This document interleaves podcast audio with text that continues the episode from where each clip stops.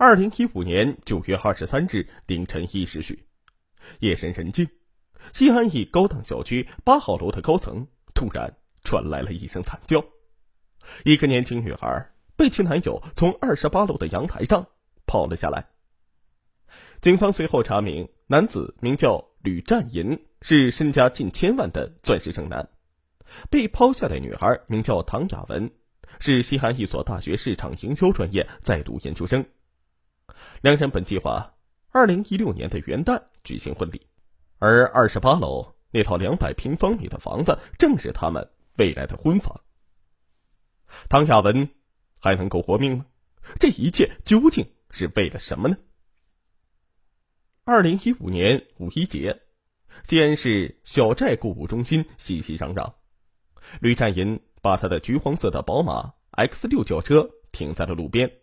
从口袋中掏出手机，一阵猛摇，寻找女微友。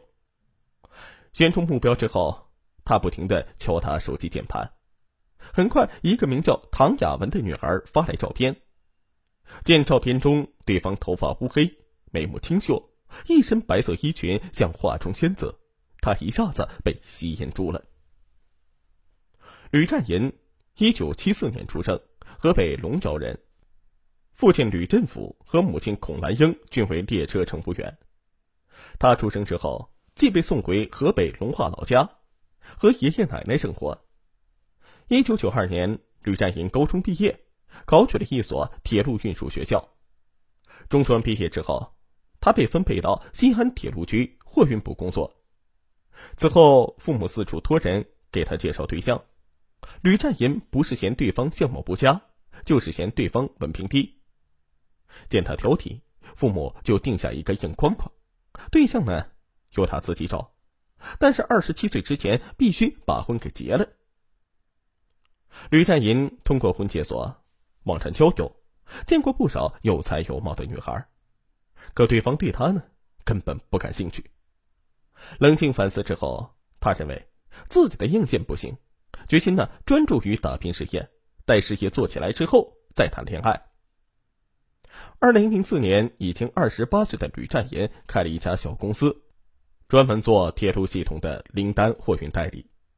因有铁路上的资源以及他做事勤奋，他的公司呢逐渐的脱颖而出，业务辐射西北六省。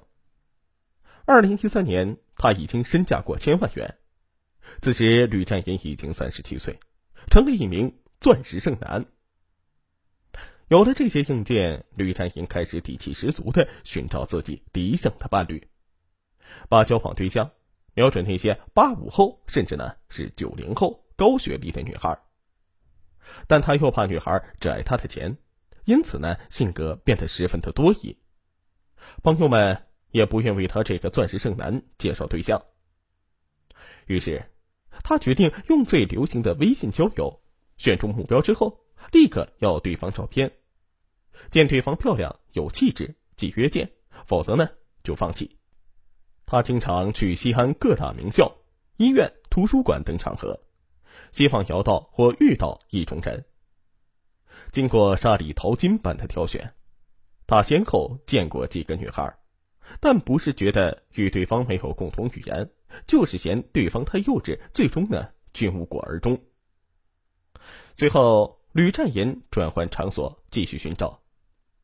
二零一五年五一节，他终于邀来了这个叫做唐雅文的高级女白领。唐雅文生于一九八七年，陕西咸阳人，身高一米七四，长相秀美。她就职于西安一家品牌广告公司，销售业绩在单位排前三，月薪达两万元。而且她还在西安一所大学攻读硕士。两人见面之后，吕占银对唐雅文一见倾心。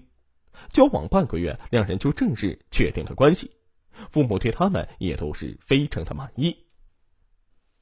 此时，吕振甫夫妇想抱孙子的心情已经是迫不及待的，催两人快点结婚。唐雅文答应的。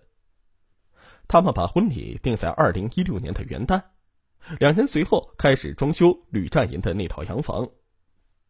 见吕占银工作忙，唐雅文就接过了装修的重担。还拿出了自己七八万元的积蓄，这年七月中旬，她请男友前来视察装修好的新房。见房间装修的窗明几净、高端大气，吕占言十分的满意。回头瞥见女友，面色憔悴，一股暖流突然涌遍他的全身。他拥住女友，激动的说：“小文，我爱你，你真能干。”唐雅文幸福的笑了。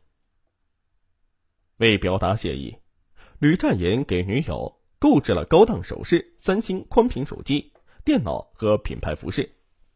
此后两人同居，可不到半个月，吕占言就发现唐雅文有一个很大的缺点。他特别喜欢用微信交友，且所交的微友均为事业成功的男士。渐渐的，吕占言对女友和那些微友的关系产生了怀疑。因为唐雅文即使和他在一起，有时也和微友聊个不停，经常在晚上盛装外出，到很晚才回来。他质问那些男人是做什么的，唐雅文惊讶的望着他说：“都是我的广告客户啊，怎么了？”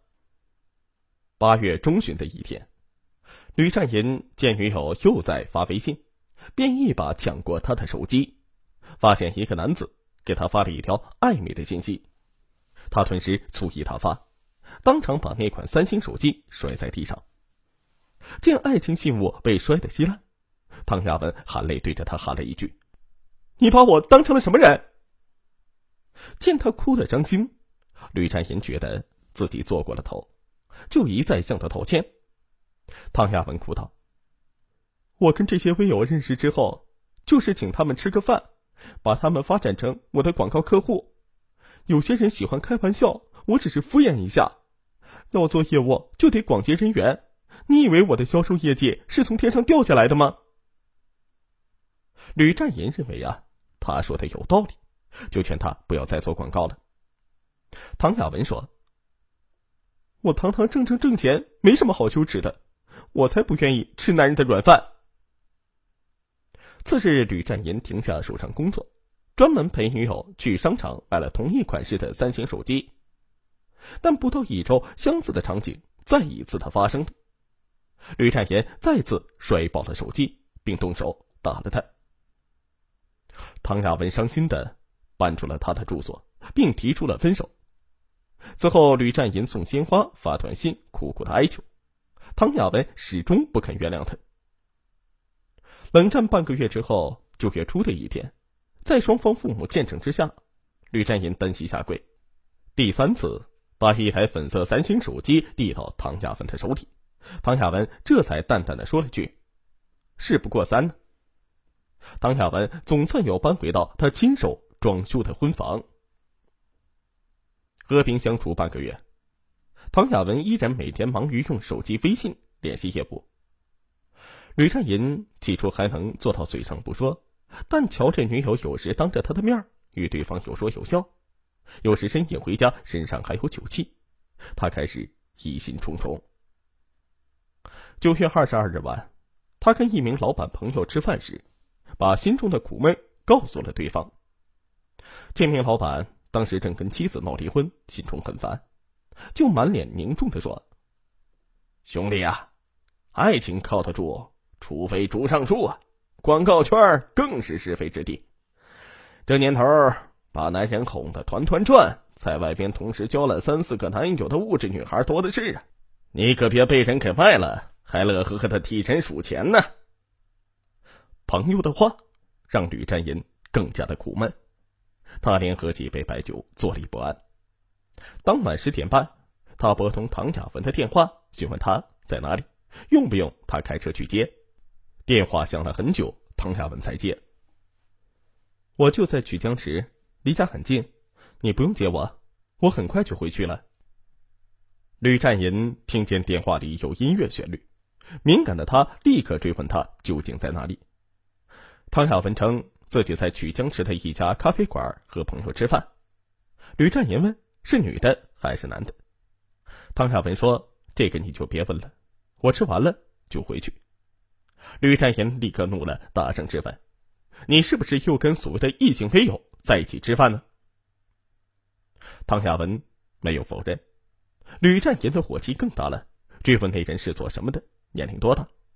唐亚文突然把电话就给挂了。吕占银很快又把电话打了过去。你和他仅仅是客户关系吗？你就别骗我了。两人争吵起来，唐亚文再次掐断电话。吕占银一番狂拨，接连是拨打十几次，唐亚文才接了电话，烦躁的说：“好，他是我新男友，可以了吧？”吕占银一听这话，恼羞成怒，他和那名老板分手，发动他的宝马车，疯了一般的开往那家咖啡店。